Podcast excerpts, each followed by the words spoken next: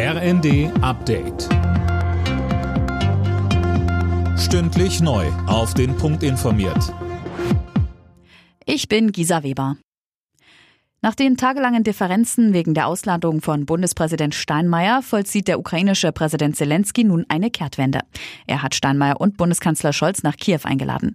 Sönke Röhling und das soll, wenn es nach Zelensky geht, ziemlich schnell gehen. Ja, er möchte die beiden schon am Montag empfangen. Scholz könne einen starken Schritt unternehmen, so Zelensky, wenn er am 9. Mai käme, an dem Tag, an dem Russland den Sieg über Nazi-Deutschland vor 77 Jahren feiert. Wie er sagt, hat er auch schon mit Steinmeier darüber gesprochen.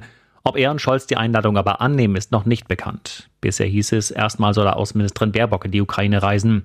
Außerdem empfängt Scholz am Montag schon den französischen Präsidenten Macron zu dessen Antrittsbesuch in Berlin.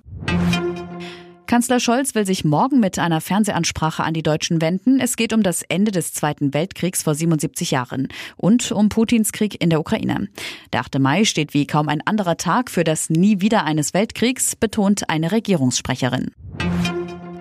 Pro-russische Hacker haben offenbar die Webseiten deutscher Politiker, Ministerien und Sicherheitsbehörden angegriffen. Das berichtet der Spiegel und verweist auf einen internen Behördenbericht. Einige Internetauftritte waren zeitweise lahmgelegt, ernstere Störungen soll es aber nicht gegeben haben. Die Gruppe Killnet hat sich im Messenger-Dienst Telegram zu den Angriffen bekannt. Die deutschen Behörden gehen davon aus, dass es sich dabei um Vergeltungsaktionen für die deutschen Waffenlieferungen an die Ukraine handelt.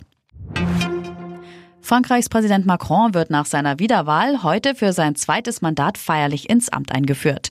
Seine erste Auslandsreise danach geht am Montag nach Berlin.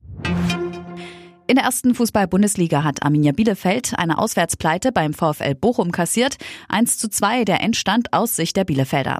Ihnen droht nun der achte Abstieg aus dem Oberhaus. Und zwar, wenn Stuttgart am Sonntag bei Bayern München gewinnen sollte. Alle Nachrichten auf rnd.de